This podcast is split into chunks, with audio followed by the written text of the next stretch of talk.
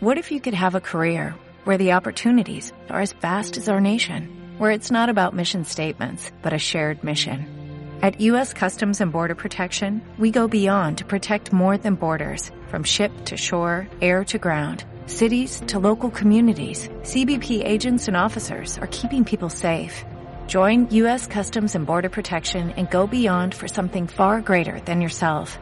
Learn more at cbp.gov/careers. Prende la radio, sintonizanos, buscanos en la web. El cine, You want the moon? las bandas sonoras, el mundo audiovisual, Charlie, don't surf! acción, BSO, You can all go fuck yourselves. banda sonora original. Diego Cirulo, Fabio Villalba, Laura Majoski. Ustedes son dos degenerados. Sonidos a 24 cuadros por segundo. Tres empanadas que le sobraron de ayer para dos personas. www.larocker.com.ar Tell you what to do, what to think, and what to feel. BSO, banda sonora original. Just when I thought I was out, they pulled me back in. Por La Roca.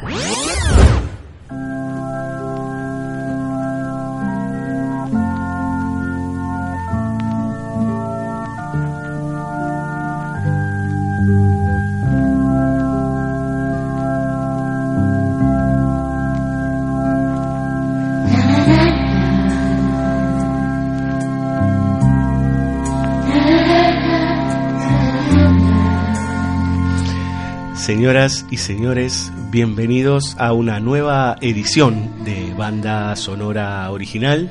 Estamos escuchando a Lucie Belmont. Eh, no sé por qué arrancamos así. En realidad sí sé, pero parece raro para Banda Sonora Original. Esto parece la salud de nuestros hijos, digamos. Un programa viejo de los años 80 y 90 con Sokolinsky. Este, ahí me pone como un, un- ¿Qué es eso, Juan? Uy. Bueno, sí, muy retro. Ok, señores, estamos eh, de vuelta acá por eh, La Rocker. Un programa muy especial, ¿sí? Eh, primero porque regresa a la, acá al estudio Luca Prodan el amigo Fabio Villalba. ¿Cómo le va, Villalba? Buenas noches. ¿Cómo anda? Muy bien, todo muy bien. Vi luz y entré. Vio luz y entró el amigo Villalba. Escuchó la música y entró. Este, y también alguien que estuvo hace muy poquito, ¿sí? hace dos semanas nada más, el señor Mariano Morita retorna como prometió acá a La Rocker. ¿Cómo anda? ¿Qué tal? ¿Todo bien? Eh, bien, vos. También vi luz y entré. Otro Sie- más. Siempre veo luz. Muy bien, señores, ustedes se preguntarán, sobre todo por qué está Mariano acá. Este, nosotros no sabemos, en realidad sí sabemos. Eh, vamos a hacer un programa que trata acerca de lo público y el público podría ser algo así, este, con un puñado de películas que se meten con aquello que está relacionado, a ver, con eh, lo estatal, con lo que está en común dominio de la sociedad. Eh, bueno, vamos a, a laburar como tópico esta idea de lo público en películas bastante diversas.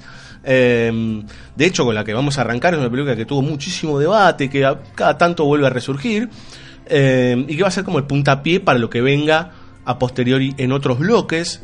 Los que quieran comunicarse con nosotros, 11 32 83 98 22. Ahí pueden dejar los mensajes de WhatsApp que quieran. Y si no, mensajes arroba larrocker.com.ar o en su defecto Facebook o Twitter con BSO La Rocker. Y ahí estamos para cualquier tipo de consulta o lo que sea, digamos, un insulto, lo que tengan ganas de decirnos. Sí, si quieren saber cuándo cobran los saberes los jubilados, o Sí. por ejemplo cuándo tienen que ir a pagar el monotributo, nos pueden consultar también. sí, o le escriben a Mirta Tundis, que es la que siempre está con los jubilados, este, que a veces este, nos llama. Bueno, lo cierto es que vamos a arrancar este programa eh, con una película del año 2014 que se llama Relatos Salvajes. ¿sí? Fue un verdadero hit en nuestro país esta película. Récord de espectadores. Sí, exactamente. Muchachos, ¿por qué... eh, ¿Cómo podemos abordar relatos salvajes con, en relación a esto de lo público, digamos, y este y el público, digamos? Estas dos cuestiones, justamente. Porque es una película que encima eh, generó muchos adeptos. Sí, bueno, adeptos ya tiene que ver con la, con la idea de una, una idea de público. Eh, me parece que es una película que hizo eh, durante el tiempo en el que estuvo en cine todo el mundo fue a ver y fue una cosa donde hubo era im- muy importante la reacción que tenía el público frente a algunos momentos y situaciones. Eh. A mí me interesa particularmente, por ejemplo, eh, una de las creo que fue de los focos de discusión más intensos que hubo alrededor de la película, se dio alrededor de la- del episodio de Darín, que es el de Bombita, y particularmente por muchas reacciones que se generaban, generaban en el público en algunas escenas. Eh, yo me acuerdo, yo la película la vi dos veces en cine, y las dos veces, yo vivo en Belgrano, eh, y, Bajo Belgrano. Y, y- y, claro, en los cines de Belgrano, el público de Belgrano, cómo reaccionaba el público de Belgrano a... que igual estoy generalizando también, pero cómo se reaccionaba en general a las escenas donde, bueno, cuando se empiezan a ver en los diarios lo que se pone a raíz de la explosión de Bombita y, y esta idea de, "Güey, pon- Bombita, sos mi héroe, pon una bomba en el INDEC, Sí, o sí, cosas sí. así. Sí, totalmente. Em, o en la FIP también. también contextualizando el hecho de que película del 2014, es un año antes de las elecciones, es, me parece que probablemente podamos diferir en lo que pensemos sobre la película, pero es una película que problematiza mucho la, la idea de el lugar de, de cómo convivir con el otro en, en el nada en sociedad y que todo eso proble- problematizado a partir de si- si- situaciones violentas o de situaciones donde hay una violencia que emerge que estaba contenida o que estaba reprimida de alguna forma Sí, sí, no es ingenuo el año en que sale, en el momento que sale, digamos, es una película que está Mm. pensada y está entendida en un contexto, digamos, social que no es, no es menor, digamos, ¿no? Sí, yo me acuerdo cuando estaba viendo en el cine esas estas escenas, por ejemplo, que la, la, la, la reacción que generaba en algunos momentos era como bastante irritante, era como, wow, mira lo que estás, qué monstruo estás despertando, de alguna Sí. manera. Eh, pero sí me parecía, y no me, no me parecía menor y algo que tenga, tenga que olvidarse, que es que en, particularmente en este, en este, este relato hay toda una, no sé si como una línea o algo que se puede seguir, que tiene que ver no, con el- a partir del recorrido que hace Darín en toda la historia, se puede pensar una, una idea bastante interesante sobre el- el- la relación del, del- del individuo con la ciudad. Sí. Y la relación del individuo con en qué se convierten distintas eh, instituciones o cuestiones que tienen que ver con lo público en la ciudad y de qué forma se vuelven hacia, hacia uno, generando em, el tipo de, bueno, la, la violencia en este caso. Sí, sí. eh, bueno, acá particularmente hay una presentación de instituciones, por decirlo, ¿no? Que se van ahí mostrando, y que, sobre todo las que tienen que ver con el tránsito, en principio. este, y la relación con algo que me parece fundamental en, esa, en ese relato, que es con el hombre promedio profesional de Buenos Sí, Aires. Es el digamos, hombre ¿no? clase media, Ujú. eh, honrado, digamos, como que estudió, seguramente fue a la UBA, este, hizo todo lo que había que hacer, todo lo que era correcto hacer en, en el país. Eh, a mí a mí me, pare- me llama mucho la atención que no, no, no, no leí por lo menos críticos o gente que haya referido al hecho de que la historia arranca con la demolición de estos de estas chimeneas que están en el puente Pueyrredón. Sí. Eh, no, están, desde- están en el puente Pueyrredón, eh, con el puente Pueyrredón cortado, estando ahí mirando hacia estas, estas chimeneas fabriles del clásico sur eh, de cordón industrial. eh, de la muy asociado al, a- al peronismo Sí, sí, sí, y a la, a lo- indu- y a la industri- industrialización perdón que estoy Sí, sí, y a lo bonaerense en sí, digamos, con todo lo que eso conlleva en relación al peronismo, ¿no? Sí, y que el camino que hace la, la película pasa desde ahí, pasando por la capital federal, pasando por el centro, hasta uno, yo me imagino, igual no sé, no, esto no está claro, pero me imagino que la casa de Darín debe estar en zona norte, digamos, es como con, con urbano zona norte, digamos, debe ser, Eh, una, una especie de suburbio. Un una- Vicente López, por ejemplo. Claro, o incluso más, incluso, nada, más pues, lejos. O más lejos ser. podría ser, digo, no, no.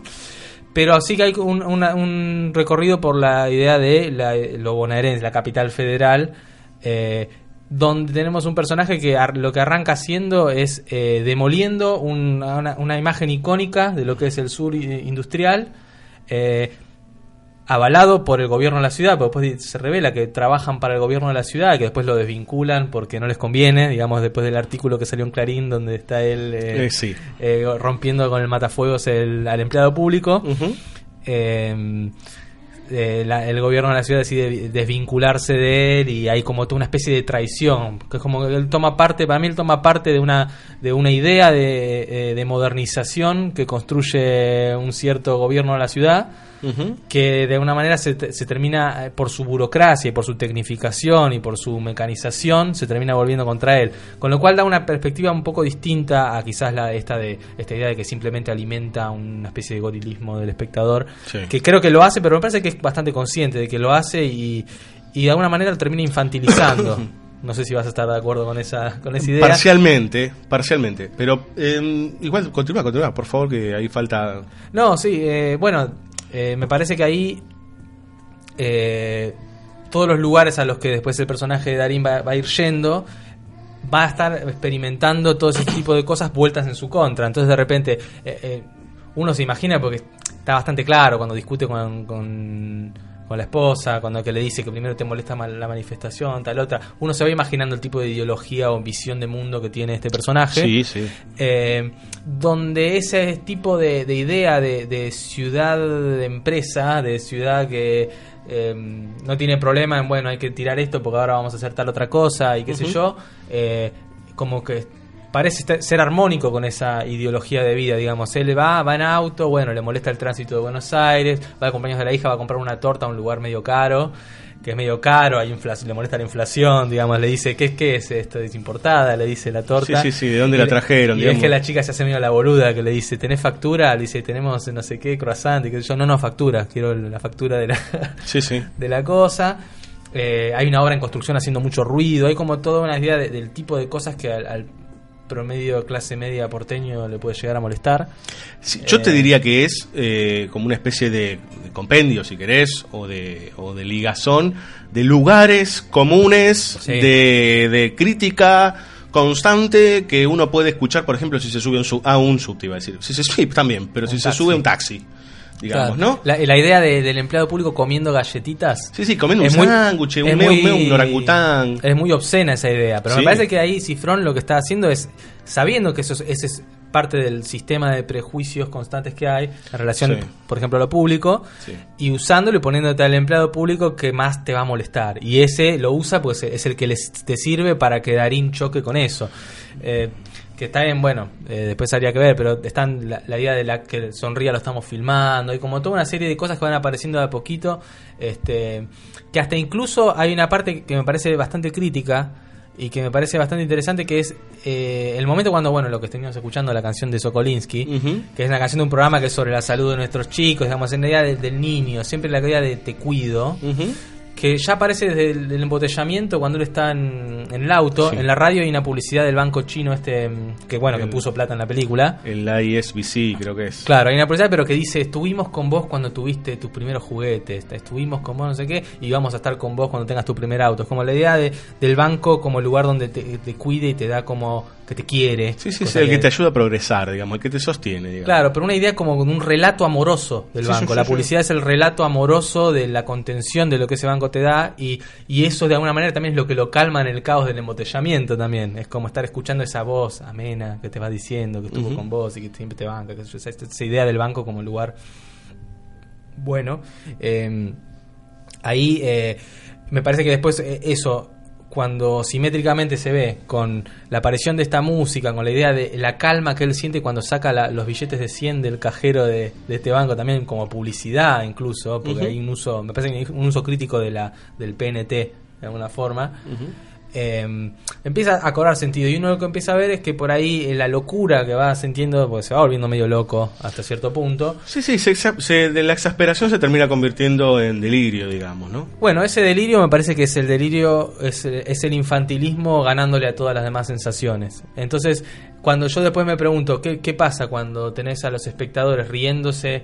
eh, yo siento que lo que hay ahí son espectadores medio catárticos, que están como eh, can- canalizando de alguna manera esa, esa, esa violencia en infantilismo y dejándolo salir tomando forma en eso. Que yo no sé si es bueno o malo, no sé, yo lo veo como algo lo veo como algo, lo vi como algo interesante, que por ahí la primera vez que vi la película me quedé medio raro y la segunda vez cuando empecé a notar todo ese tipo de cosas dije, no, acá está contando una historia, hasta incluso medio un relato fantástico parece por momentos. Ese momento cuando, cuando Darín está em, sale de que no le dan un laburo, que lo echan de un lugar y ve que le llevaron el auto de vuelta. Sí. Eh, hay un plano terrible que está filmado desde abajo, desde una alcantarilla, que se ve que está como el...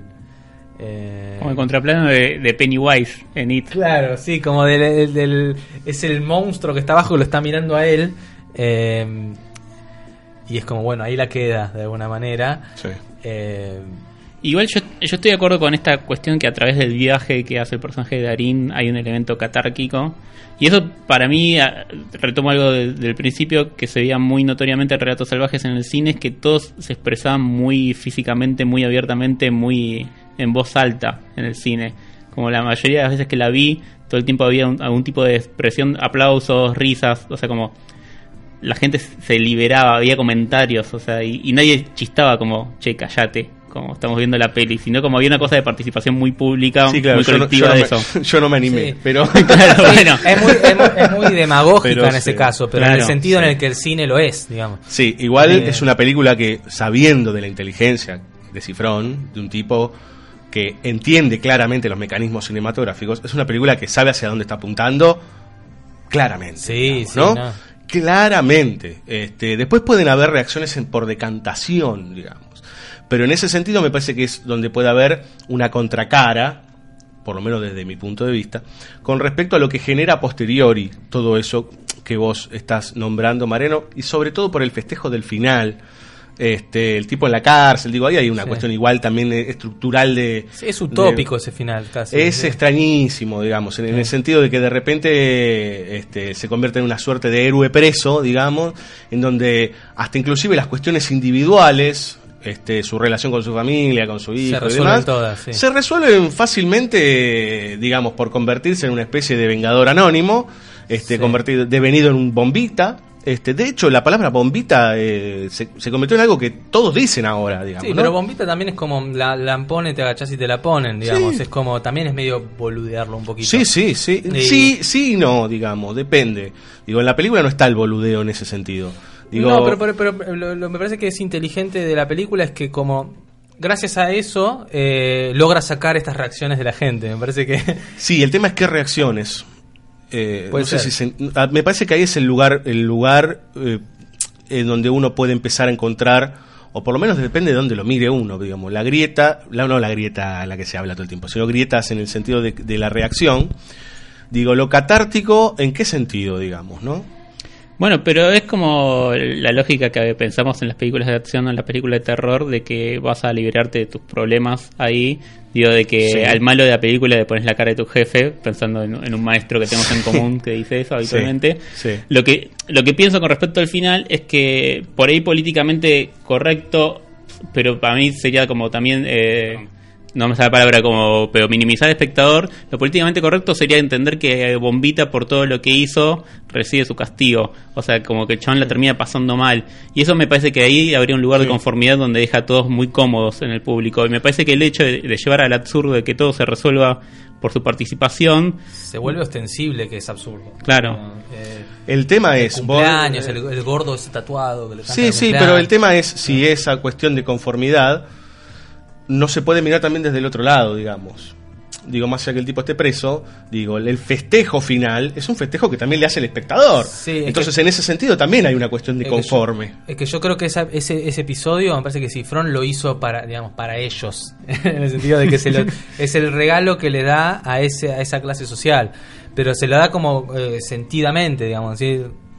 como diciendo, ok, te- te tengo, te tengo que te tengo que contemplar, te tengo que decir que estás un poquito loco, pero es lo- eso es el regalo que tengo para vos. Yo lo veo medio en esos términos. Sí, Es pero como- igual si pensamos en esa lógica puede ser porque el siguiente capítulo es la, es la cachetada, de alguna El manera, siguiente capítulo es el de el, el asesinato con el auto. de Oscar Claro. Martínez.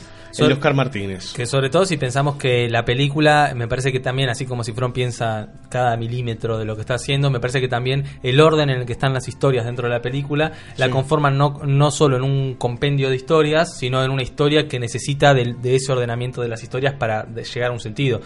En ese sentido me parece que el- el- a mí la historia que más me gusta es la de Erika Rivas, la última.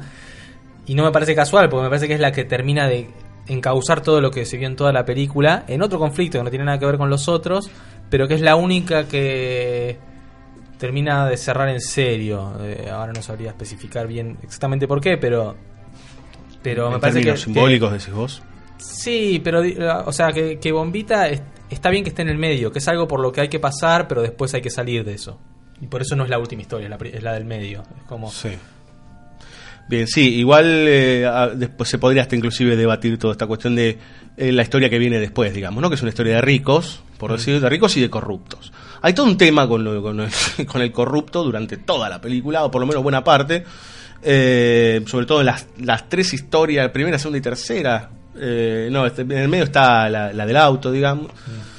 Eh, pero en realidad hay, hay todo un- bueno hay toda una relación con lo estatal todo el tiempo casi.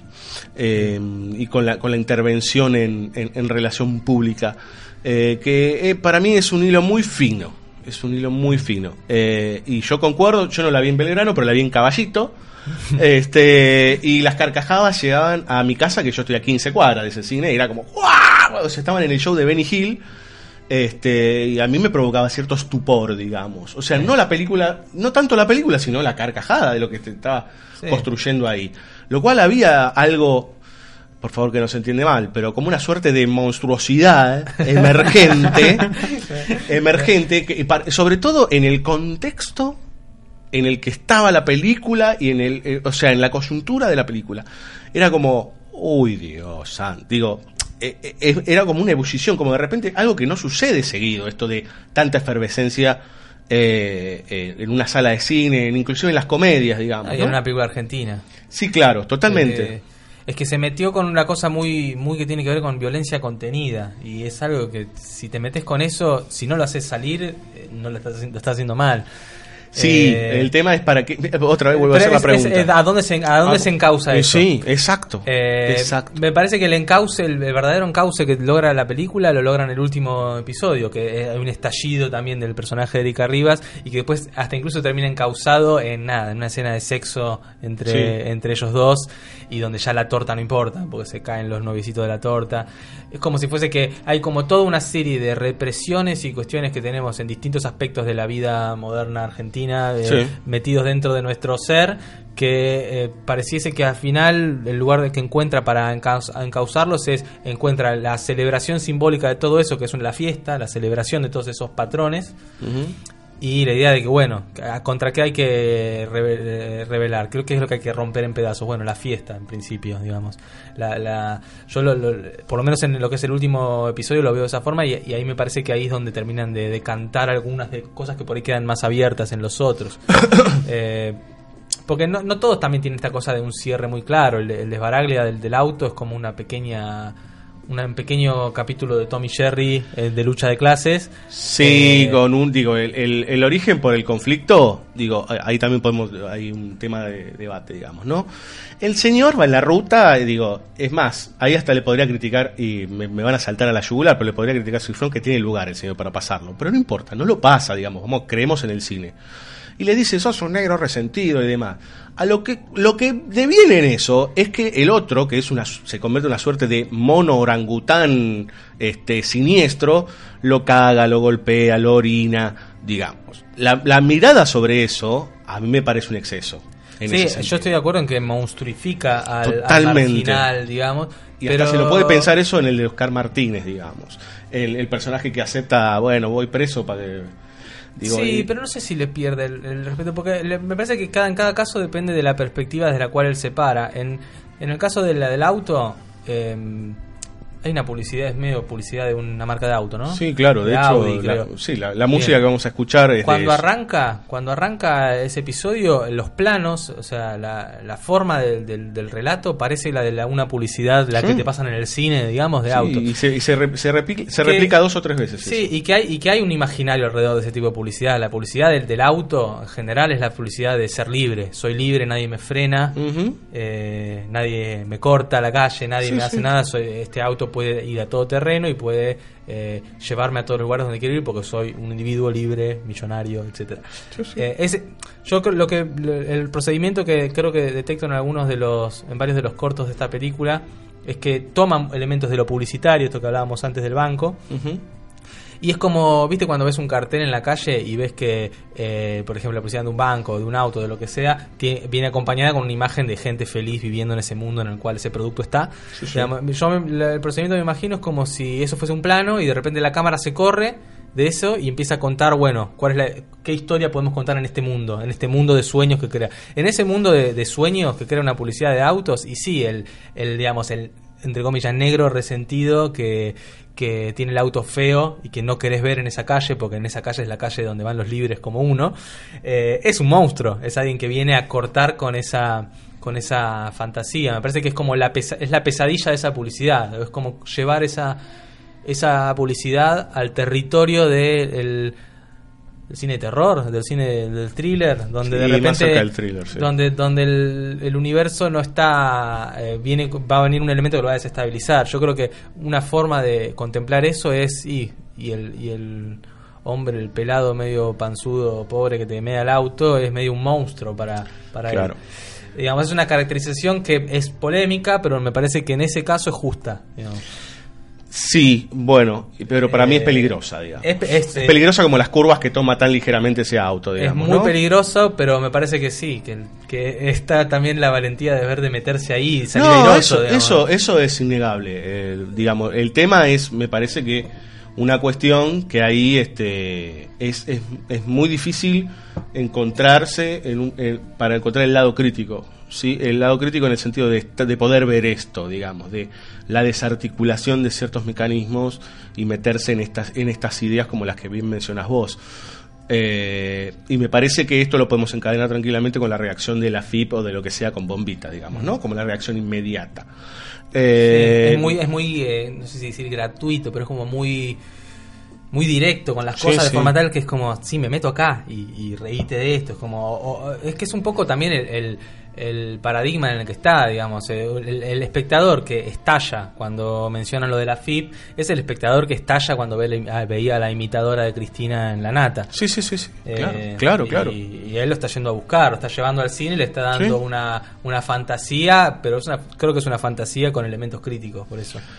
Eh, Sí. en, en el caso de, por ejemplo, de- del, del casamiento, me parece que la hay mucho de publicidad. La referencia clara es la parejita de Banco Galicia. Ujú. Digamos, es, eh, Sí. Es el modelo de, de- de estándar de vida bancario también. Es un estándar de vida bancario que Sí, sí, es el profesional que tiene cuenta corriente y que se puede, puede gastar con tarjeta de Mm. y crédito. que hace el casamiento de acuerdo a lo que el libro de los casamientos dice que tenés que Sí, hacer. sí, paga Como- por casarse, digamos, ¿no? Claro. Mm, ¿Les parece escuchar algo de música o están con ganas de decir algo más? No podemos. Qué, qué silencio. Muy bien, vamos a escuchar justamente del episodio que nombraba Mariano, el de Leonardo Sbaraglia, en ese auto este, que va pasando por una ruta, creo que es en Salta, si no recuerdo mal, este, con una música muy Aspen 102, ¿sí? muy, muy típico de, de alguien que escucha eso. Vamos a escuchar a Joe Espósito con el tema Lady, Lady, Lady.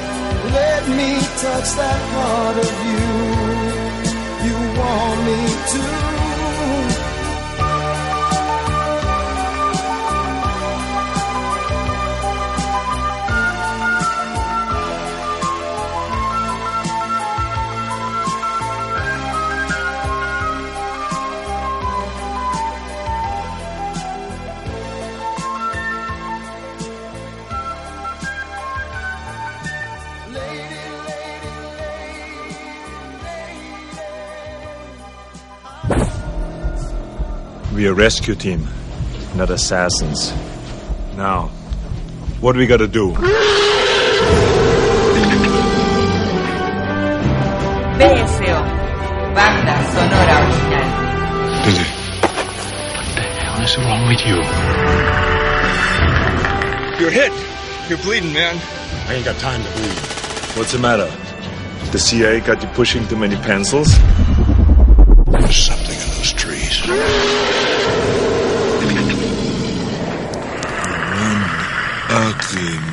Motherfucker. BSO, banda sonora original. Por la roca. Get to the chopper!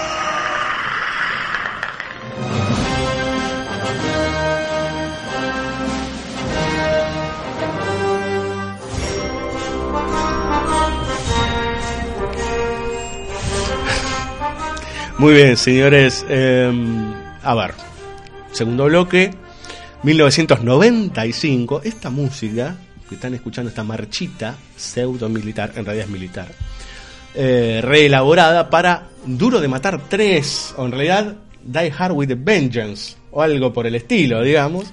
Sí, la película más divertida de la historia del cine. ¡Oh, la pelotita! Bueno, no anda con chiquitas, Mariano. No digo la mejor, digo la más divertida, que Bien. también es genial. No, no, es una gran película. Eh, bueno, otra vez estamos con el mismo personaje de Bruce Willis, ¿sí? Sí. Este, McClane. McClane, o Ma- McBain para los Simpsons. Eh, McClane, este, que se encuentra con un personaje muy particular, o por lo menos es obligado a hacer acciones por un personaje muy particular, que se llama Simon. Simon, el hermano de, de Hans Gruber, el Es- villano de Duro de Matar Uno. Bien, ¿por qué encauzamos Duro de Matar 3 en relación con lo público, digamos?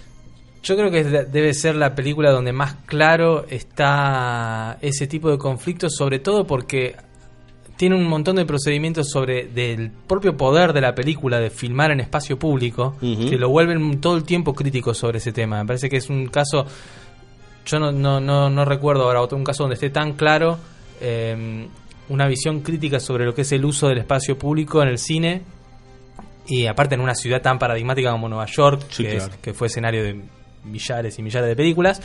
Eh, pero sí que pero sí guarda una relación muy interesante con la primera Duro, Duro de Matar, que ya tenía como conflicto el, el- el villano que era esta especie de terrorista, pero que en realidad es como un buen empresario, es una especie de pirata del capital, eh, que es Hans Gruber, que es, que, que es una película que sucedía en el, en el edificio, el edificio de una multinacional japonesa en Estados Unidos, Señor. que estaba como a punto de medio explotar económicamente, eh, y que ese edificio en el cual se filmó muy inteligentemente se fue, fue filmado en, lo que en ese momento era el nuevo edificio de la 20th Century Fox Corporation. Sí. Digamos, es el contexto donde ya ya venía de antes, pero ya, digamos, lo que eran los estudios ya no es tipo William Fox. eh, No, eh, no, claro, los, los Goldwyn y demás. ya, ya no es esta, esta, esta idea de la tradición de productores, sino que ya son corporaciones Sí, como cualquier otra. Son como- conglomerados, sí. Como farmacéuticas, digamos. Sí, sí, sí, Digamos. totalmente. Eh, y en ese contexto, eh, eh, McTiernan inteligentemente lo que hizo fue caracterizar este, este edificio como también el edificio de la corporación que le banca la película, con lo cual se, se vuelve un ejercicio autoconsciente todo el tiempo. Y creo que la- el redoble de apuesta que hace en Duro de Matar 3, eh, que cuesta a veces decir cuál es mejor, a mí me, me- me parece, o sea, me la obra maestra absoluta de McTiernan es Duro de Matar 1. Pero uno- veo la 3 y me encanta tanto que es como que no, no, no, no sé. y, y lo que me parece que está muy bien en Duro de Matar 3 es que agarra, eh, expande de alguna manera lo que en la primera era este monolito capitalista. Sí, como un de obelisco del capitalismo, digamos. Y lo expande. Entonces de repente el conflicto pasa a ser alguien que viene del universo de Hans Gruber, pero que lo que va a hacer ya no es directamente robarle a la, a la compañía eh, que presidida por un este japonés medio bien pensante que quiere ser un buen capitalista, digamos, pero bueno, muere. Eh, ya directamente es salirse de ahí, ir a conquistar otro lugar y, y ese lugar es lo público. Eso es, es como la idea de darse cuenta que para qué vas a hacer negocios en lo privado si podés ser fu- funcionario público y chorear más. Claro, de hecho la, Eh, la película ya arranca este, como si fuese una especie de publicidad, digamos, de la ciudad. Se van viendo imágenes mientras escuchamos a Loving Spoonful y de repente una explosión que detona y que hace volar este, no sé cuántos edificios, autos, gente, etcétera, etcétera, Un- etcétera. una explosión hollywoodense en medio de un eh, panorama casi documental. Y ahí Sí. me parece que está un poco la, la cosa, donde uno cuando ve la ciudad eh, la ve como documental. Está- toda la película está filmada con, en locación real. Hay una persecución de taxis espectacular en el Central Park. Hay toda una situación donde cruzan el tránsito de forma perpendicular y lo que tenés ahí es calles cortadas, eh, autos de con extras, lo que tenés es básicamente dominio de una, la corporación de la 20th Century Fox por sobre el gobierno de la, ciudad, la Intendencia de Nueva York. De alguna manera es, es casi una demostración de poder eso. Sí, Eh, totalmente. y, es, y es el mismo tipo de demostración de poder que tiene el villano de la película, digamos, que lo que básicamente Exacto. hace, digamos, es muy claro, por eso es muy interesante, que es básicamente el robo de la... A partir de, de una desviación, a partir de un juego que hacen esto de tenerlo a Bruce Willis y a Samuel Jackson corriendo por todos lados, con el tema de poner bombas en las escuelas públicas. Em, tenés por otro lado que eso en realidad es lo que está tapando que quieren robarse el- las reservas, el banco de Y reservas quedarse toda la en plata, oro. Exactamente. Eh, que, que incluso hay algo interesante porque cuando están en en la zona de Wall Street eh, dicen la razón por la cual se dan cuenta que están haciendo eso es porque saben que es una zona donde no hay escuelas y es muy gracioso el concepto de que en la zona donde está el dinero no hay escuelas Claro. Eh, Claro. Sí, sí, no es menor, digamos, ¿no? Este, sí. Por otro lado, se repite la estructura de utilizar el terrorismo para generar un robo, que sucedía en la primera película, que Hans Gruber se hace pasar. Claro, como- utilizar el, el mito del- del- de la idea del terrorista. Porque, sea- claro, Hans Gruber, Hans Gruber, estoy como trabado con las palabras. Hans Gruber tiene esta cosa de que a la policía le dice, sí, salvame a los, a los rehenes de acá, a los de acá, ya en realidad le chupa un huevo. Digamos, los reclamos de terrorista en realidad son una máscara de alguien que conoce eso como relato, sobre todo en un universo donde el noticiero ya tenés a cada boludo con un libro hablando del tema, eh, para un fin mucho más diabólico y más encubierto y más... eh, eh, es lo mismo que hace, claro, Simon hace algo parecido. Es que sí, dispone una puesta en escena de estos son actos terroristas solamente, solamente para encubrir digo, un, un robo que es totalmente triste en el sentido de que, bueno, es plata, no tiene ningún tipo de interés más que la pura plata. Claro, de hecho cuando la esposa de, de, Mac- de McTiernan, de McLean, eh, se da cuenta de que solo que- querían plata, casi como lo, lo habla con un desdén, que el chabón hasta se da cuenta de que, de que es algo muy bajo. Que mismo incluso Simon, que es el hermano en la 3, tiene esta cosa de que estar a los talones del hermano Sí. y que le da bronquita cuando Bruce Willis le dice como tomaron un forro, qué sé yo, como que a él medio que le, le le duele un poquito. Que hasta lo raro también de, de Simon en Jeremy Irons en, en la 3 es que apela a como es muy raro porque él apela a, a- a una conciencia que tiene de que en el espíritu del, del- del- de lo público hay como una unión posible que es la que a él le sirve para que todos se vayan a tratar de salvar los colegios, digamos, y él pueda robar. Pero eh, por el otro lado, lo que va sucediendo en paralelo en la película es que, y esto es muy lindo, la forma que tiene de respetar a estos personajes en eh, McTiernan, que es que, por ejemplo, los jefes de la policía y, o, los, o los de los colegios o toda la gente que va participando, mismo el que desactiva las bombas o todo este tipo de personajes que van apareciendo, incluido Samuel Jackson, los nenes que, que cuida Samuel, los sobrinos de Samuel Jackson, ese tipo de cosas, son todos personajes que a partir de todo esto que va pasando activan cada uno lo mejor de sí y lo mejor de su lugar como responsables de, todas de todas estas cosas. Como si hay algo que hay que cuidar de repente a partir de que viene este... Sí, sí, el, el mal despierta lo mejor en aquellos que, que, que pueden servir a la comunidad de alguna manera, por decir. Sí, pero que el error quizás de, de Simon es eh, haber haberlos tomado por boludos. Claro, totalmente, digamos. digamos, eh, y, con un, y con un, eh, digamos, con un destino tan bajo, digamos, como quedarse con todo el oro, digamos, ¿no? Sí, yo creo que una de las escenas más así emocionantes de la película es ese momento donde eh, creen que está a punto de explotar la bomba, que ves que todos, todos de repente son héroes en ese momento. Es como si la, la figura de McTiernan, de McTiernan, de, McClane. eh, de McClane se replicara en todos los demás, casi como que te diría el Wayne de Río Bravo con con Stampy con, to- eh, con- todos los que lo ayudan después al final sin que él lo pida. Como todos empiezan a desarrollar una cosa que en el momento donde tienen que evacuar el colegio sucede que se meten adentro a buscar a los dos nenes que quedan, que toman riesgos, que eh, hasta, hasta un momento hasta incluso trágicamente aceptan su muerte, hay un momento donde creen que va a explotar y se preparan para morir. Eh, pasan un montón de situaciones así que empezás a ver que hay como en el espíritu público común de la, de la sociedad y un montón de cosas que empiezan a emerger gracias a esta figura que empieza a replicar todo. Entonces, así como lo que el, el mal que venía replicado desde esta torre de la primera se expande, en, la, en esta película también lo que sucede es que el heroísmo que McLean descubre en la primera película que tiene, ahora empieza como a ser replicado, que eso ya incluso lo adelantan cuando el negro de la primera dispara el tiro que no podía disparar gracias a Claro. él. Él le da medio el valor de hacerse cargo de que de que puede disparar. Eh, y iba a decir algo con respecto a... Muchas ah, cosas. no, sí, que hay un personaje que también es muy clave, que es que es cuál es el entendimiento que este tipo de héroe tiene para... Es un héroe de la gente, de alguna manera, eh, McLean, porque... Está corrido del, del, del prototípico policía. Claro, pero está está cor- eh, no, está corrido de esta idea de estar por encima de la gente a la cual salvás, sino que es una gente a la cual tenés que entender y poder ser parte. Hay una escena muy linda también que es cuando está hay un tipo de los túneles que lo ayuda, lo lleva con un camión. No me acuerdo cómo era bien, pero tenían que. eh, hay uno de los que está conduciendo camiones y él eh, va en el camión con él porque lo está, lo está guiando por, Sí. por las cloacas. Y el tipo se la pasa todo el día hablando de es una especie de experto en los túneles de Nueva York y sabe la historia de todo y en qué año pasó cada cosa y qué sé yo. Y hay un momento donde te das cuenta que Bruce Willis, que empezó la película con resaca, que está hinchado las bolas, que tiene el problema de que no llamó a la esposa, que tiene el problema de que básicamente van a volar todos los colegios, y es como el héroe, el que está con todo el peso de eso encima, es como no puede escuchar a este, a este tipo que está, está bien, tiene su hobby, que cuando no está acá 18 horas laburando, lo único que puede hacer es leer sobre historia de la ciudad.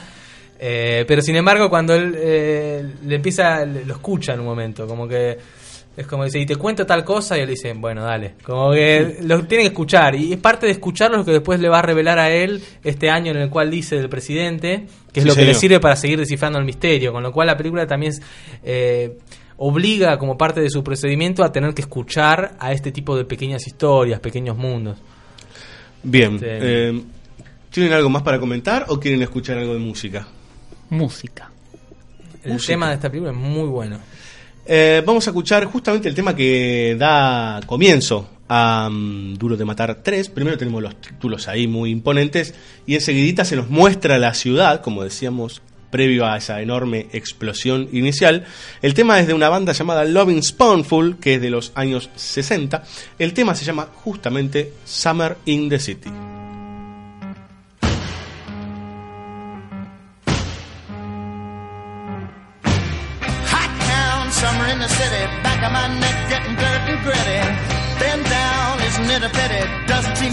Shadow in the city. All around, people looking half dead, walking on the sidewalk hotter than a match head. But at night it's a different world. Go out and find a girl. Come on, come on and dance all night. Despite the heat heat, it'll be alright. And babe, don't you know it's a pity the days can't be like the nights in the summer in the city. Cool town, eating in the city, dressed so fine and looking so pretty. Cool cat, looking for a kitty, gonna look in every corner of the city. Till I'm wheezing like a bus stop, running up the stairs, gonna meet you on the rooftop. But at night it's a different world. Go out and find a girl. Come on, come on and dance all night. Despite the heat, it'll be alright. And babe, don't you know it's a pity the days can't be like the nights in the summer in the city, in the summer in the city.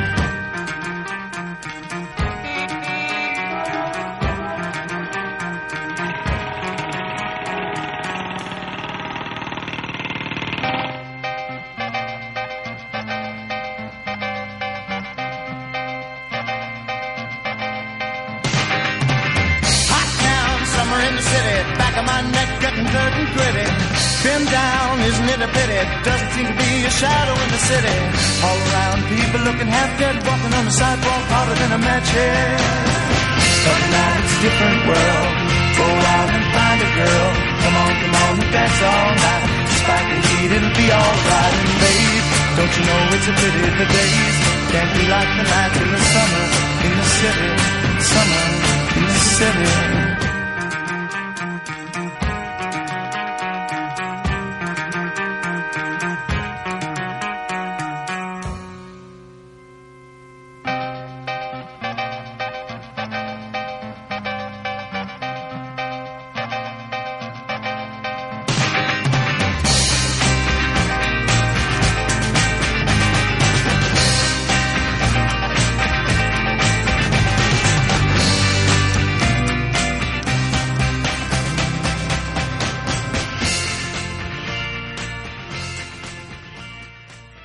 Desde Buenos Aires para todo el mundo, transmite La Rocker.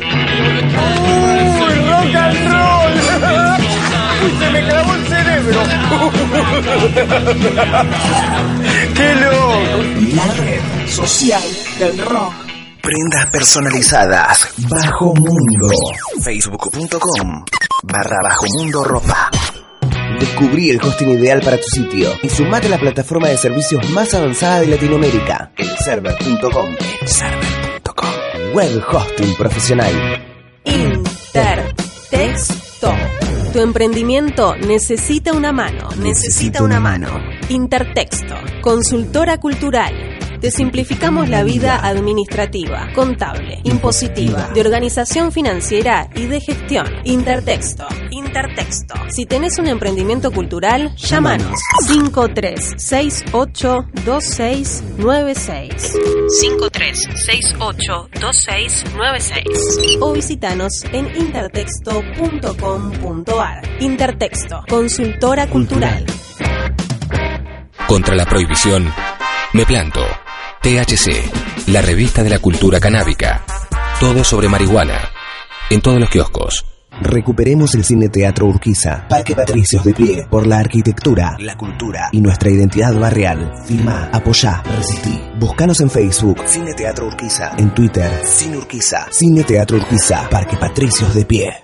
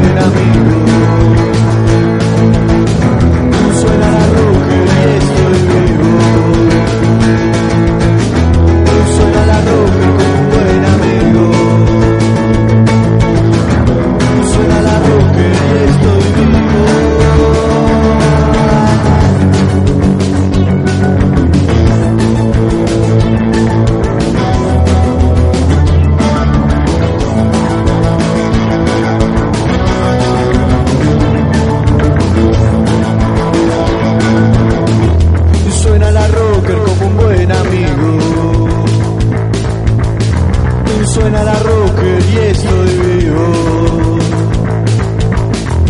Suena la rocker como un buen amigo. Suena la rocker y estoy vivo.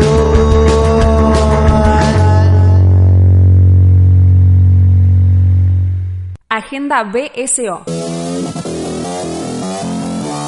Las fechas del cine y la música www.bsoradio.com.ar Agenda BSO. Las fechas del cine y la música. Cine. Jueves 15 de junio. Baywatch de Seth Gordon.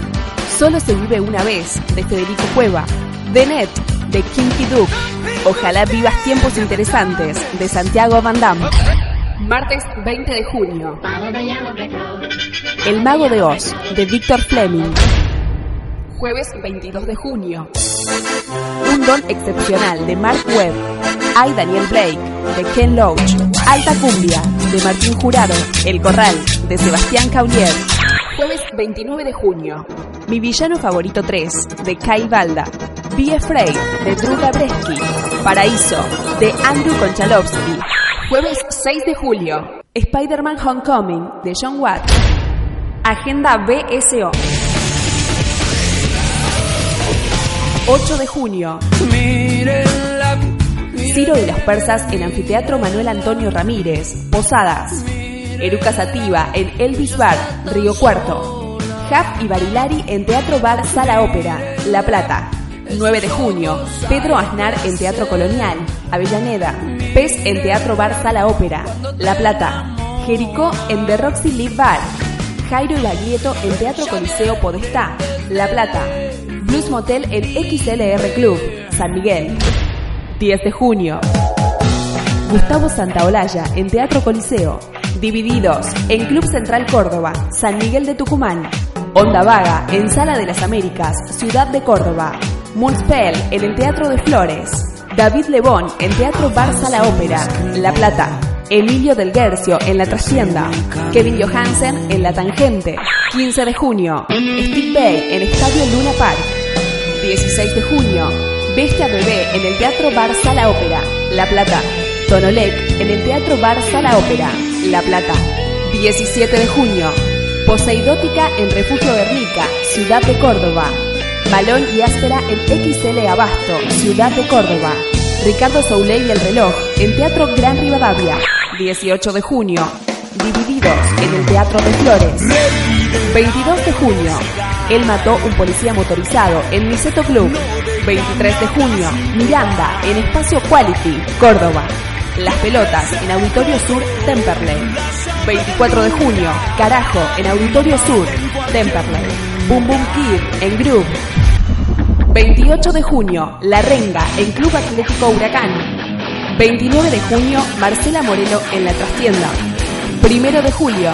Lorien en Teatro Portoli. Susana Rinaldi en Teatro Cultural Torcuato Tazo. Ese adiós te rompió en pedazos. 7 de julio. Mon Laferte en Group. Gondwana en Teatro Porterix Rosario. 8 de julio. La Mississippi en Teatro Bar, La Plata.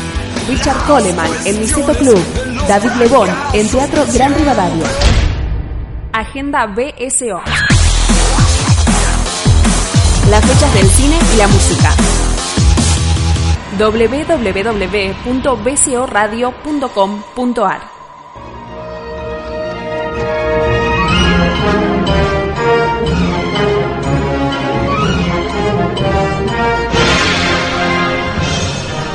Muy bien, señores, tercer eh, bloque de banda sonora ori- original. Original, original. Eh, recién escuchamos la agenda BSO.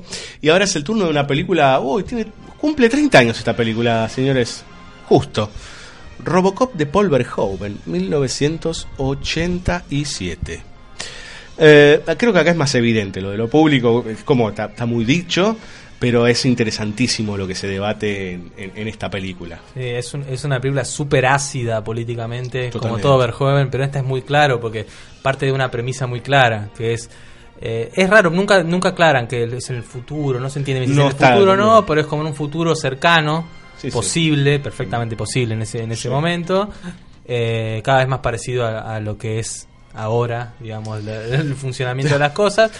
Pero parte de una idea muy simple que es la idea de la policía privatizada. La privatización de... Sí, del espacio público, diría yo, ¿eh? porque de hecho ellos están en Detroit, si no recuerdo mal. Sí, y están por hacer una ciudad nueva. Delta City, lo Claro. cual implica privatización de todo tipo. Y eso comienza privatizando los sistemas de seguridad. Claro. Algo que se puede ver ahora, digamos, ¿no? No hay Robocops, pero hay gobiernos que, por ejemplo, gobiernos argentinos, que tenían grupos parapoliciales para paliar a la gente en estado de calle. Claro, los CEP de Macri. eh, claro, exactamente. Este, que son supuestamente privados este, o supuestamente públicos, porque también puede ser eso, porque de hecho esta famosa OCP lo que quiere hacer es para el bien común del, de- del Mm. público, por decir. Sí, es que la privatización del espacio público también pasa no solamente por eh, la clásica idea de las privatizaciones que tuvimos en los 90, sino también por una, un uso eh, privatizado de lo Exacto, público. Totalmente. El rejado de ciertas cosas que vemos, eh, vimos eh, de, Que es una gran discusión esta idea de que el Estado tiene que dar ganancia, por ejemplo, ¿no? Que tiene que dar ganancia, que tiene que ser eh, funcionar en los mismos términos que una empresa, digamos, como con una idea muy falaz acerca de esa lógica, porque de, de esa forma seríamos todos empleados del Estado y es al revés. Claro, claro, Pero totalmente. Somos los jefes nosotros, supuestamente. eh, lo, lo- lo que alimenta la- las famosas frases como pago los impuestos y todas esas cuestiones, ¿no? Claro, bueno, Robocop arranca con la idea, la, la- la- el disgusto o el malestar de, de- de la policía de, de Detroit. Detroit está en Chicago. Detroit, ¿no? claro, Eh, es no, un- está es- en, en- no. me parece por la zona del mismo. Sí, está en el, en el norte de los Estados Unidos. Claro, el centro norte. Sí. Que es, es una de las zonas que hasta ahora se conoce, que son las zonas donde más, eh, más eh, asesinatos, más eh, Sí. delincuencia hay en Estados Unidos. Sí, claro, Chicago siempre ligada con lo- lo- las mafias, digamos, y demás, y la ultraviolencia. Claro, con lo cual la película parte de un, de un lugar desde el cual el, el cine más, eh, por definición, más crítico siempre teme abordar, que cuando habla de la policía, siempre la policía en las películas más críticas es pensada como esta represión de- del Estado y esta fuerza armada eh, de represión estatal. Acá está pensado desde el punto de vista de los que trabajan, de que son empleados públicos, digamos. Y parte con un malestar, que es eh, esta idea de la poca paga y el- las distintas cosas que tienen que enfrentar en una ciudad que es la más criminalmente poderosa del país. Eh, ahí lo que tenés es un personaje que dice deberíamos ir a huelga y tenés al negro que es el jefe que le dice como somos policías no vamos a huelga y está eso como tensión de a quién responden y finalmente qué intereses son los que mueven cada tipo de cosas en un contexto donde la policía está intervenida pri- privatizada por esta OCP que es como una especie de corpo Sí, una gran corporación, todo. claro. es como si Clarín manejara a la policía digamos. Sí, algo así, Eh, digamos, sí. Totalmente. De hecho, eh, está toda esta idea de huelga todo el tiempo y está la idea de alimentar que la policía es ineficiente para poder... O sea, está, es toda una suerte de plan. En Claro, donde, porque cuando de hecho, la que- inseguridad está construida a partir de, porque los pandilleros o los, o los malos, entre comillas, Clarence Bodiker, por ejemplo, Claro. eh, son parte de un grupo que está liderado por una especie de CEO, digamos. Sí. Entonces, eh, ese mismo genera el mal para que decaiga lo que es el sistema público de seguridad, entre comillas, para instaurar un nuevo orden. Claro, y, y en, ese, y en ese orden, o sea, parte o el reflejo estético o práctico de ese, de ese orden corporativo, que después podemos pensar cómo está presidido y cómo es esa lógica, eh, el Robocop, digamos, la idea del- del- de, la, de la Fuerza Armada tecnificada vuelta máquina, es como su mayor exponente. Y lo que es lo que a mí me parece que es genial en esta película es que, el, bueno, ¿cuál es el conflicto? Digamos, bueno, ¿dónde está lo humano ahí? Entonces, en, en la- en la- el vínculo entre este Murphy, que es el que muere, que incluso tenemos unos rasgos de humanidad muy claros que se le van imprimiendo al personaje, desde la relación con el hijo y la forma de que tiene de enrollar el arma, que viene de, de los relatos de los policías he- heroicos, eh, y la, la presencia de la familia, y cómo esto, esta, esta, esta mente o esta forma de posibilidad de visión de mundo, se ve contrastada con la visión técnica y, y- y diseñada de cómo es el ejercicio de la ley. Entonces ahí me parece que esa contradicción que se da en el propio Robocop, en el propio aparato, persona barra aparato, es lo que de alguna manera pone en crisis todo ese sistema y, y finalmente se ve que la única cosa que puede rebelarse contra eso es ese pequeño espíritu que está dentro de una cosa que ya se mecanizó. De hecho, el, claro, el, Eh, el, el, el- la pro- el problema central, que es esto, esta idea de lo público y lo privado que se va des- eh, desarmando durante todo Robocop, en realidad uno lo puede acotar de alguna manera lo humano y lo técnico en el personaje de Murphy, digamos, del propio Robocop, en el Claro. debate entre lo, lo individual como, como primera expresión de una sociedad, digamos, libre, entre comillas, y aquello en donde que está que lo está apresando, digamos, esa estructura técnica, esa te- suerte de tecnocracia, es toda esa, esa forma que está encapsulada en lo privado que viene a envasar todo. Sí, digamos, que hasta ¿no? incluso en un momento, la primera vez que él sale como a luchar contra el crimen, parece que funciona. Es como por un Sí, momento claro. es armónico, pero cuando Nancy Allen, la compañera, se da cuenta, porque lo conoció a Murphy y ve, empezás a indagar en cuáles son los aspectos que él- en, él, en él van despertando toda esta cosa más humana. Eh, que, que esa idea con lo humano y lo, y lo aparato está, está todo el tiempo en la película y si pensamos en la estructura de poder de la corporación, también, porque tenés al presidente de la corporación, que ahora no me acuerdo el nombre, pero es como este viejo que es como parecido a lo que fuese el japonés de Duro de Matar, que es como el que tiene buenas intenciones con la compañía, pero después tenés los dos que están abajo chupando las medias, que son eh, uno es como el Garquita que quiere salirse con la suya, inventa Robocop, pero no sabe bien lo que está inventando, y después tenés el otro que es como el mal puro, Sí, sí. que es el que inventó el que es pura máquina aparte, que es el otro, el D209 y que es como el ese es el que el, el- el enemigo. Hay una cosa que es muy interesante si comparamos también con Duro de Matar la primera que es que por alguna razón en esa época porque también es casi el mismo año hay una idea del villano el villano corporativo siempre hay que tirarlo de un edificio arrojarlo al vacío. es la única forma de matarlo es tipo tirarlo que se caiga de su propio edificio Lle- Llevarlo a la, a la perdición, digamos, ¿no? Pero bueno, pero era muy típico también en esa época. Ahora recuerdo otras películas que también, para finiquitarlo, había que largarlo por, por un, lugar muy alto, un Claro. precipicio. pero que acá digamos, sea ¿no? justamente un rascacielos Sí, una torre claro. es, es bastante simbólico Y sí, totalmente, digamos, un ciego cayendo desde un rascacielos que probablemente él haya planificado previamente, este, o su corporación lo haya planificado, es toda una, una construcción, digamos, ¿no? Eh, ¿Quieren escuchar música o, o tiene algo más para... Igual que Robocop podemos estar hablando tres horas. Sí, no, es que es, eh, lo que tiene es que, además, una cosita chiquita por ahí, que el universo de, de, esa, de ese universo hiper eh, corporativo, neoliberal que maneja la película, yo creo que no hay, no hay otra película donde esté tan, por ahí, no sé, They Live the Carpenter, que tiene la escena de represión más, más fuerte que, que hayamos visto, pero el momento de... eh, lo- el imaginario del mundo que construye televisivo esta película es brillante digamos. Eh, desde la publicidad del corazón sintético para- fabricado por Yamaha eh, hasta la publicidad del, del juego para de las bombas nucleares o incluso el programa de televisión eh, medio así picante donde dicen están con las con las mujeres y Ah, dicen lo "Comp- compraría por un dólar". compraría eso por un dólar y cómo después culturalmente replican eso los propios CEOs que están ahí dicen ah sí yo compré voy- me voy a tomar merca con unas putas algo así. Sí, sí, no sé si lo dice así no creo pero el otro No, le dice ah yo compraría eso por un dólar hay como una replicante re-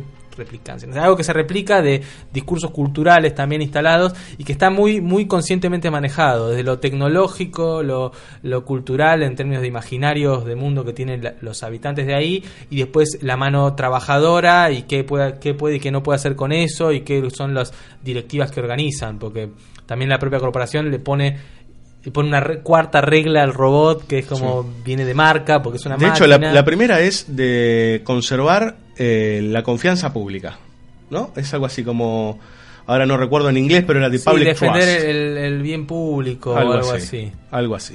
Este, mm, bien. Y ahora que me quedé pensando en que esta idea de la representación visual a través de la televisión y el comercial, eh, esto también sucede en algunos momentos del Vengador del Futuro, digamos, película también de Paul Verhoeven, Claro, digamos, y, ¿no? y en Starship Troopers. En Starship Troopers también, En exactamente. Hasta usa un poco, hay muchas más todavía. La idea de la de- corpo. De matar cucarachas, hay una parte que pisan cucarachas. Bien, señores, vamos a escuchar a Programming de Psychodrill, el único tema que no es parte de la banda sonora original de Robocop. El tema se llama Show Me Your Spine.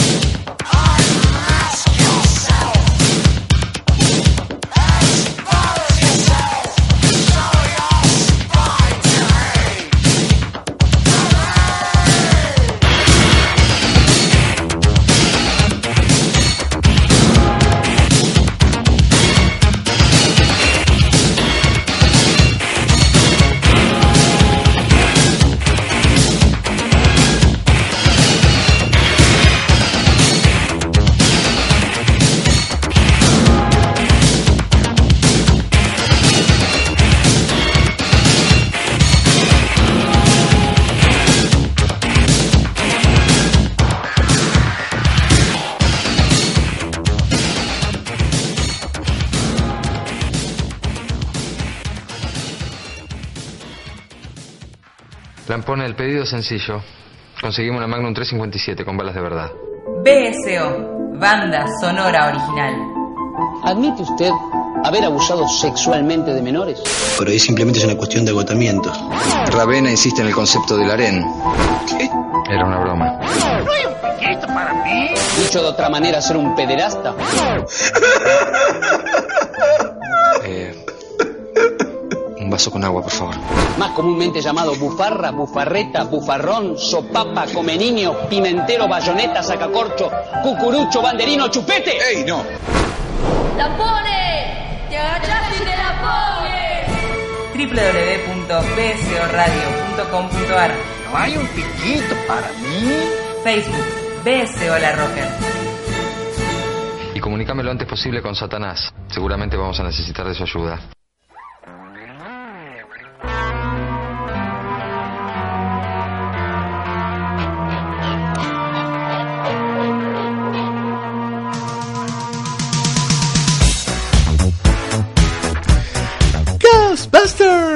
Ok.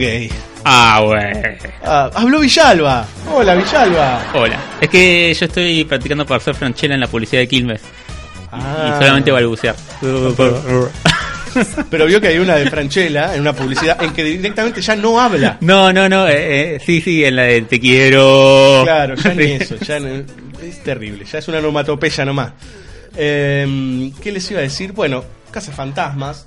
Podremos hacer una conexión entre la original, creo que es del año 1984, Cuatro, sí. con la de Paul Feig, ¿sí? Del 2016. Sí, de hecho es, es casi necesario hacer el vínculo. Igual, eh, algo que me parece que fue entendido bien en la versión de 2016 es que se, se fueron directo a, uno, a un tema que subyacía mucho en la primera, que era la idea de los cazafantasmas como, como si fuese el escuadrón de, de bomberos, digamos que se- Claro. o como la idea de un servicio público que vi- que llamás y que está y que es conocido por todos y que es parte de lo que es el, el patrimonio de cosas a las que podés llamar, digamos. Claro. Podés llamar al que te al plomero, no sé qué, y bueno, en la casa fantasma.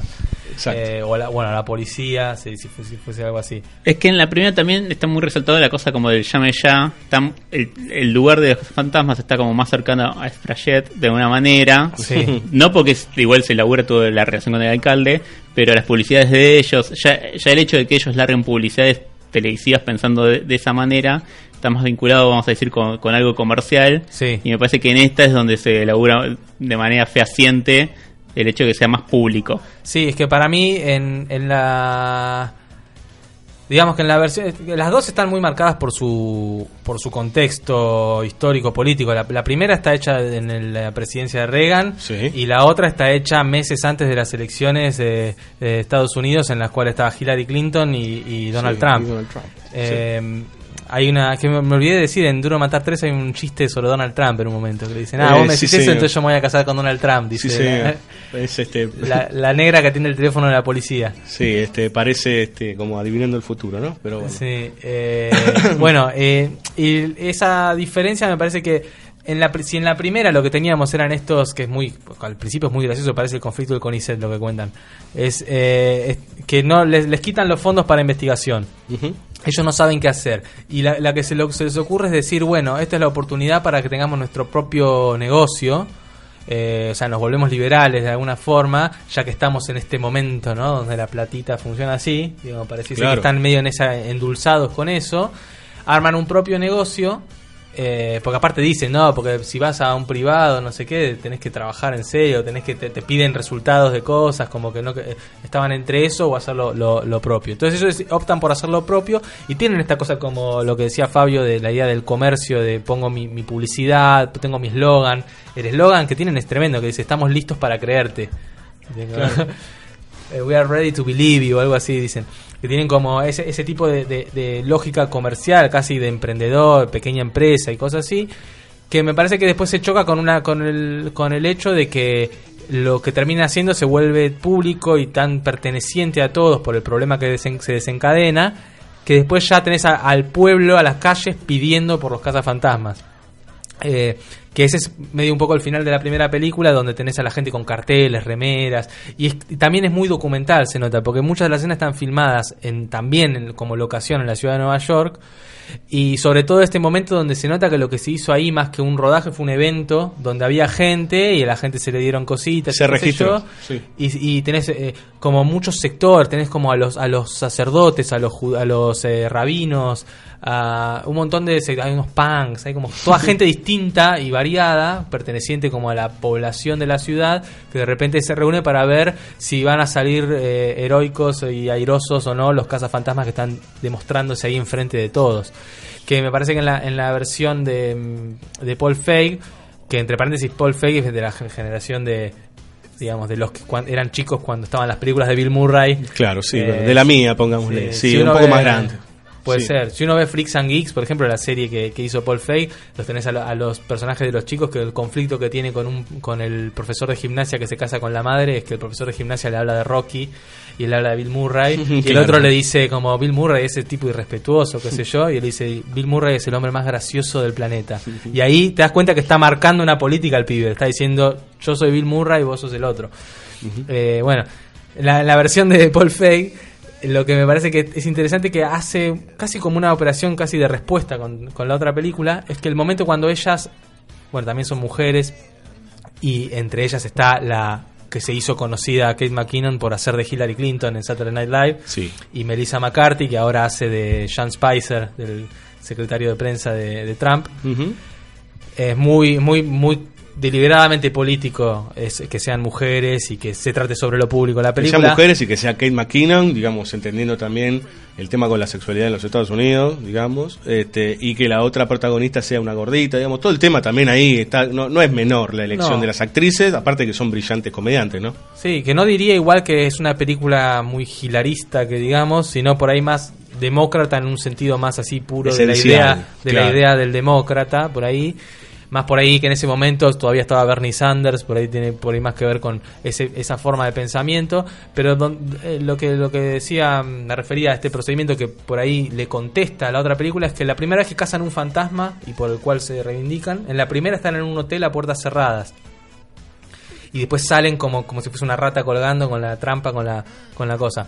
Pero en la versión de Paul Feig es en el medio de un recital de rock y toda la escena de cómo es el procedimiento de cazar el fantasma se hace con un público mirando.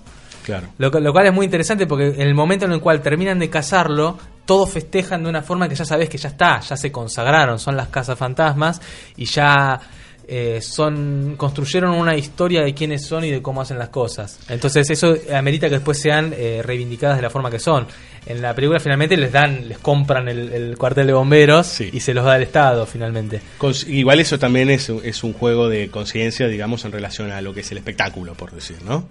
Eh, cuando ellos cas- ellas cazan por primera vez el fantasma y toda Sí. la gente mirando, digamos, la performance. Sí, lo de como espectáculo, pero me parece que también ahí está una cosa que tiene que ver con el lugar que tiene el cine para con el público. Por eso que, que es eh, los cazafantasmas la primera incluso también está esto, El- porque el cine que es en definitiva o Hollywood es, es también es una industria corporativa comercial liberal eh, pero que en los, en los mejores casos digamos lo que lo que logra es la instalación de, de figuras míticas o heroicas que no, no tienen nada que ver con eso pero que después lo que hacen es generar la necesidad de, ten- de de consumir esas figuras. Entonces, si los cazafantasmas, eh, desde su emprendimiento privado individual, generan esta cosa que se vuelve necesaria desde lo público, después tenés este, este público que lo pide, que lo, eh, empoderado, diría, Sí, diría eh, Cristina, digo, sí. que lo, que lo pide. Está prohibida esa palabra, Mariano. Eh, Esa palabra que lo es el, el público que ahora exige esto que, que a lo que pudo acceder. Podemos decir un público que empieza a entender algo más. Claro, a través de ¿Está una bien? paradoja igual, porque es a partir de una cosa totalmente individualista. Sí. ¿no? Eh, y en, y en, en la otra por ahí está más claro eso, porque después finalmente está, a ellos no les alcanza para tener, tienen que estar en este restaurante chino, qué sé yo, pero después eh, logran, bueno, hay una cosa más así optimista, y logran que desde el Estado se los contemple y que Sí. les den el coso, y ahora ya son, bueno, y después tenés este plano que para mí es hermoso, es al final cuando salen a la terraza y que se ve que toda la ciudad incluso con un tono medio femenino, medio como tierno femenino con corazones, pero Sí. eh, a- a- eh, dice como corazoncitos, cazafantasmas, qué sé yo, y es como que ahí entendés que está toda la ciudad del lado de, de ellas. Sí, de, y de hecho, bueno, hay algo que, que me parece que está en las dos películas, más exacerbado en, en la de Paul Feig, que es esta idea de quién es el que está, digamos, como cara visible de la- del Estado o cara visible del- de, de la alcaldía, por decir. Y en este caso está Andy García, haciendo Mm. este tipo que es el que está viendo para dónde, para dónde ir, digamos, Que ¿no? no, para no- dónde le conviene. no quiere ser el alcalde de Tiburón. Ese es su Eh, problema. claro. Dice, Este- nunca me compares con el alcalde de Tiburón. eso, es- eso es lo que no puedes hacer. Este, de hecho, el- hay- hay- muestran varias veces cómo el Estado va encubriendo o corre, el Estado, las instituciones, en realidad, este, que encarnadas en persona, van corriendo, moviendo o restableciendo en función de, de que ellos mantengan un orden cierto, Sí, digamos. es ¿no? que la película, tanto esta como la original, en ninguna hay una idea eh, que por ahí sí está quizás en la duro de matar con, con las instituciones del Estado, que no es, no es tan, no les concede tanto, lo ve como parte de un sistema corrupto y de un sistema eh, que hace lo que le conviene, todo el tiempo este, "Ay, porque hay elecciones ahora, a ver si hago esto o no. hago Claro, sí, otro". sí. Lo que de alguna manera estas películas hacen con eso es por ahí darle la pelota como al público, como bueno, eh, está, está en el público eh, de, de la película y en la sociedad en general, digamos, que pertenece a este, a este Estado, eh, el- la exigencia de las cosas que el Estado tiene que hacer. Me parece que por ahí suena como muy como que re así la película, pero No. digamos, es una idea que se puede desprender, porque digamos, el- el- el- la creación absurda de la idea de los cazafantasmas de repente se vuelve muy verosímil justamente porque lo hacen de esa manera. Es la única razón que hace que la película sea verosímil, porque es re inverosímil la película. No, no, sí, totalmente. Hay, hay momentos que digo, lo- los accionarios inclusive del mal que se asoma, digo, a veces no se sostiene, no se terminan de sostener, digamos. Va por otro lado, este, pero ahora vos decías algo que me parecía interesante, que es esto de, bueno, lo que se de- podría o debería hacer. Y en tal caso ahí está bueno para la discusión sobre qué es el Estado. Eh, en términos que uno entiende que, el- eh, que el Estado son los funcionarios, y eso es una falacia, digamos. El funcionario es un representante en tal caso este, de instituciones que se entienden como el Estado, pero el Estado es algo más amplio y más grande que abarca inclusive a los propios ciudadanos, ¿no? Eh, es una estructura mucho mayor, digamos, que después tiene a aquellos que a los que se les ha derivado una suerte de poder o forma de accionar y que después esos hacen unas cuantas cosas que están corridas, digamos. ¿no? Eh, y de ahí el personaje, para mí el personaje de Andy García es fabuloso. Así Eh, como es, es fabuloso el personaje del inspector en la 1, Claro. el Colorado, que es el tipo que se la toma demasiado en serio la cosa. Y como- es el periodista de Duro de Matar. Pues también, es, el, claro. es el mismo, pero es el mismo actor, digo. Es el Es el mismo actor, sí. El que hace periodista en Duro de Matar uno. Que la amenaza a la empleada con deportarla si no la dejan Exactamente, digamos. Exacta- O sea, ahí está el tipo como el, el- el- la- lo correcto políticamente, por decir, ¿no? Como, ustedes no mira nunca más allá de esto de esto puede ser imposible, le hace mal al bien público y demás. Y el otro lado está el alcalde este, digamos, que este es un chanta, este, que aparte es fabuloso como lo muestran desde la tele, digamos, ¿no? Lo muestran desde las notas, y el tipo mientras escucha saluda, o hace que saluda, no sabemos, hay toda una representación, todo un jueguito ahí eh, de fachadas. de, sí, de imagen, de Sí, pura imagen. totalmente. Sí, eh, a mí lo que me, me parece muy interesante ahí es que, eh, hablando de imagen, es que es, muy clave la, operación que hacen con la idea de público, con lo público, estas películas, porque finalmente tienen que ver con qué es lo que, que el germen de algo queda instalado en, en una cosa que ya no pasa por la, la cosa que hace uno, el emprendimiento, hablando de Casa Fantasma, del emprendimiento de uno, sino que queda transferido a una cosa como común, como son los mitos, los héroes, las cosas que puede representar el arte o el cine en este caso. Una vez que se instalan, ya pasan a ser otro tipo de categoría en la cual ya no hay vuelta atrás de eso, digamos, y es como mucho más, esa es creo la efectividad del mejor cine en, ese- en esos casos. Bien, ¿quieren escuchar música? Villalba, Por ¿usted favor. está ahí como acurrucado, durmiéndose o...? Yo vine a este programa porque me invitó Mariano. Ah. Porque si no, no pisaba los estudios Yo de la Roca yo no de tengo nuevo. poder para invitar a nadie. Sí, Mariano. Vos. What the power. Bueno, vamos a escuchar un poco de música. Beasts of Mayhem es la banda y el tema se llama We Want Some More.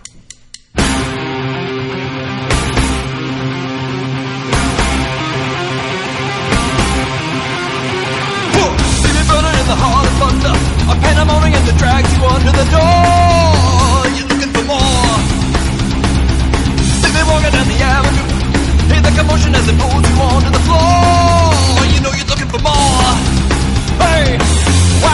around you. It could be everything you're dreaming that's about to be true. Ooh, yeah. Huh. But what the devil are you waiting for? Come with the one who will drag you away from the shore. Cause you're looking for more. You want some more. What you waiting for? You're looking for more. You want some more. You want some more. What you looking for? You want some more.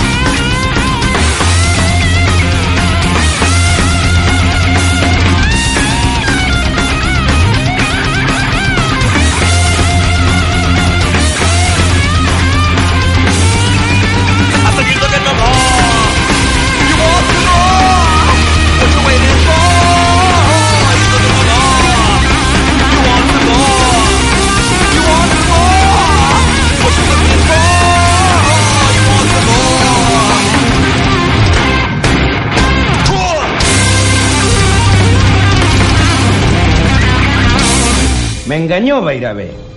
Berger es judío. BSO, banda sonora original. Discúlpame, realmente no lo sabía. Tendría que informarse un poco antes de pedir ciertos favores, ¿eh? Este chico, el hijo de su amigo, cualquier cosa menos una mosquita muerta. Y no ponga esa cara, hágame el favor. No puede ser, debe haber algún error. Esto del error ya me lo dijo la otra vez. Aquí no hay ningún error, mi amigo. Eso quiere decir que... Que no somos giles, Beirabé. Bueno, decídase, hombre. ¿Sigues pidiendo por él o no? Eh, No sé, tengo que pensarlo, no, no, no puedo decidir ahora. Ahora es cuando tiene que pedir por él. Ahora que sabe quién es. Por un inocente pide cualquiera. Lo difícil es pedir por un culpable, ¿no? BSO, banda sonora original.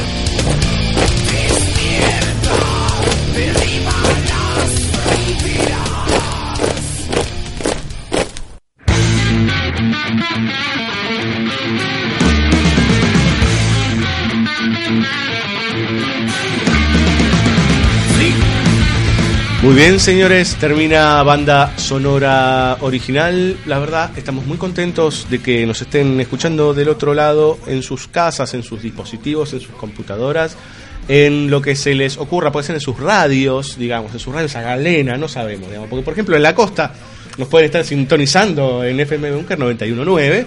Entonces por ahí algún viejecilio que escucha y ahí Mariano diciendo, por ejemplo, Ghostbusters. Y dice, ¿qué, ¿qué es Otto? ¿Quién es este tipo hablando acá, no?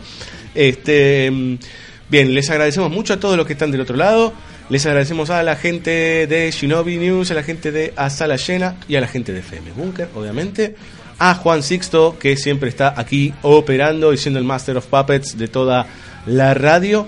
Y evidentemente a mis dos compañeros de esta noche, al señor Fabio Villalba y al señor Mariano Morita.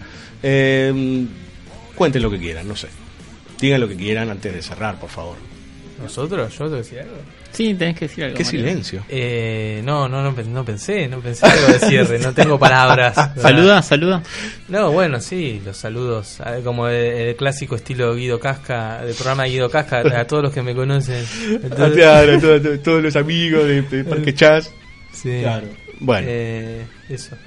Bueno, ¿lo veremos pronto, Morita? ¿O vamos a esperar un rato? espero. Bueno, Eh, no sé, veremos. Ya veremos sé. qué podemos preparar para que venga el amigo Mariano en alguna otra ocasión. Billy Alba, Muchas gracias por volver a invitarme a BCO, Cirulo. ¿venís la semana que viene? Sí, vengo. Vamos. Buenísimo, señores. Entonces, eh, nada, los dejamos con un tema que es parte de la banda sonora de Escape de Los Ángeles, la película del maestro John Carpenter, este que, bueno, de alguna manera ahí tiene algunas relaciones con el tema de lo público, lo gubernamental, el Estado, etcétera, etcétera, etcétera.